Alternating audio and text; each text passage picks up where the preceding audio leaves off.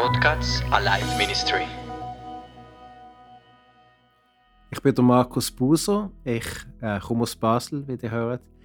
Und ich habe in den letzten 30 Jahren mit Jugend einer Mission in Cartagena, Kolumbien geschafft und bin jetzt wieder mal ein bisschen längere Zeit hier in der Schweiz. Und ich möchte euch berichten über meinen Lieblingsvers, der ist im Epheser 2,10 und hat zu tun sowohl mit Identität als auch mit Bestimmung. Und in dem ersten Podcast werde ich bisschen den ersten Teil über Identität berichten. Der Vers ist so: Gott hat etwas aus uns gemacht. Wir sind sein Werk, durch Jesus Christus neu geschaffen, um Gutes zu tun. Damit erfüllen wir nur, was Gott schon im Voraus für uns vorbereitet hat. Der erste Teil Identität. Gott hat etwas aus uns gemacht. Wir sind sein Werk durch Jesu Christus neu geschaffen. Es ist interessant, aber warum existieren wir? Sind wir einfach ein Produkt vom Zufall? Oder hat es Gott einfach irgendwie erlaubt? Ich glaube, dass wirklich etwas, was ich immer wieder beobachte, ist, wie verschieden die Leute sind. Ich staune immer, es, es gibt jetzt gerade auf der Welt sehr wahrscheinlich 8 Milliarden Leute und ich bin vielen Orten in Afrika, Japan, wo auch immer. Und man denkt, dass ja, die Leute sehen ja alle gleich aus. Aber wenn man ein bisschen dort ist, dann sieht man, jede Person ist physisch anders. Jedes Gesicht ist anders, jeder Gesichtsausdruck. Aber wir sind nicht nur anders physisch, nicht unsere Stimmen sind einzigartig, unsere Fingerabdrücke sind einzigartig. Aber außerdem ist natürlich auch unsere Art einzigartig.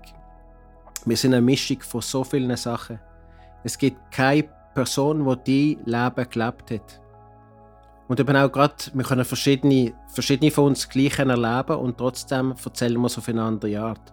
Oder wir schauen es auf eine andere Art an. Wie auch unsere Art zu denken ist anders. In unserem Hirn gibt es einen Prozess von einem Stelle zum anderen, zu der anderen, zu der anderen. Und manchmal prozessieren Teile Leute auf eine Art, Teile auf eine andere. Wie wir die Sachen verarbeiten, die wir erlebt haben, was wir erlebt haben aber auch die Kombination von Gaben, von Sachen, die wir gelernt haben, Sachen, die wir genetisch mitbekommen haben. Du bist einzigartig. Und auch in deiner Familie kann sein, dass du in vielen Sachen ähnlich bist. Sowohl physisch, aber auch von gewissen Gaben sind eben auch, haben wir von der Familie vielleicht mitbekommen oder von der Kultur, wo wir aufgewachsen sind. Und es ist, ist interessant wie je, wie, wie mehr dass die Wissenschaft weiterkommt, entdecken wir, wie einzigartig unsere DNA ist und wie wir doch so anders sind. Und all das ist, dass wir uns wertschätzen können. Es ist interessant, dass auch zum Beispiel eine Schneeflocke, obwohl eine Schneeflocke in den allermeisten Fällen nie wird äh, gefilmt werden, nie ein Foto gemacht wird unter einem Mikroskop, aber die Schneeflocke, die unter einem Mikroskop äh, äh, Foto gemacht worden ist, da sieht man, jede Schneeflocke ist anders. Eine riesige Kreativität. Wie viel mehr sind wir wert? Wie viel mehr bist du wert als eine Schneeflocke? Du bist anders als jede andere Person, die je existiert hat und wo jetzt auch existiert. Wir sind schaffen, also nicht nur, wir sind äh, von Gott erschaffen worden, wir leben, wie es Gottes Wille war, sondern auch er hat uns erschaffen auf eine ganz bestimmte Art anders als jede andere Person. Und äh, wie viele Gaben haben wir? Das ist auch eine interessante Frage. Wenn du an dich selber denkst, was würdest du sagen, wie viele Gaben hast du? Eins, zwei, fünf, zehn? In was bist du gut? Was sind Sachen, wo du denkst, was du könntest äh, ein Sagen sein für andere? Es gibt äh, Psychologen, die sagen, dass jeder jeder Mensch zwischen 500 bis 700 Gaben hat. Ich glaube, niemand von uns kommt die weit, wenn er da müsste die Liste machen. Und je nachdem, wenn wir also ein negatives Eigenbild haben, dann würde man sagen, aber, äh, vielleicht, ich kann nur das und das und sonst sehe ich nicht viel. Ich weiß vor allem das alles, was ich nicht kann. Leider wachsen wir auch auf in einer, in einer Kultur, wo mehr wissen, wo wir nicht gut sind, als dort, wo wir gut sind. Oder wir uns vergleichen mit anderen und denken, ja, andere sind viel besser, andere machen das, können das, ich kann das nicht.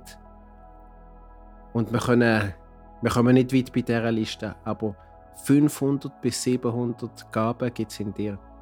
So gibt es Gaben, wo wir einfach haben, wie zum Beispiel unser, unser Gedächtnis, dass wir gewisse Sachen gut erinnern können, oder dass wir ein fotografisches Gedächtnis haben, oder dass wir eine Orientierungssinn haben, oder dass wir gewisse Gaben haben, was mit Kommunikation zu tun hat, oder was mit Sprache zu tun hat und wie wir die Sprache lernen.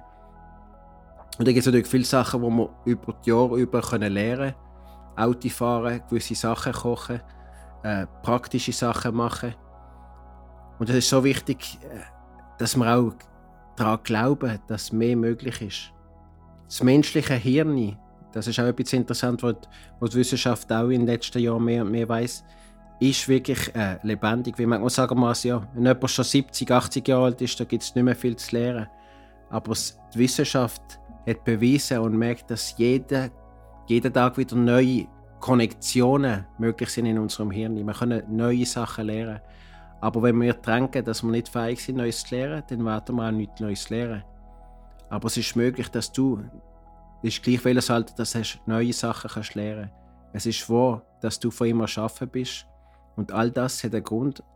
Und darum komme ich dann beim zweiten Podcast.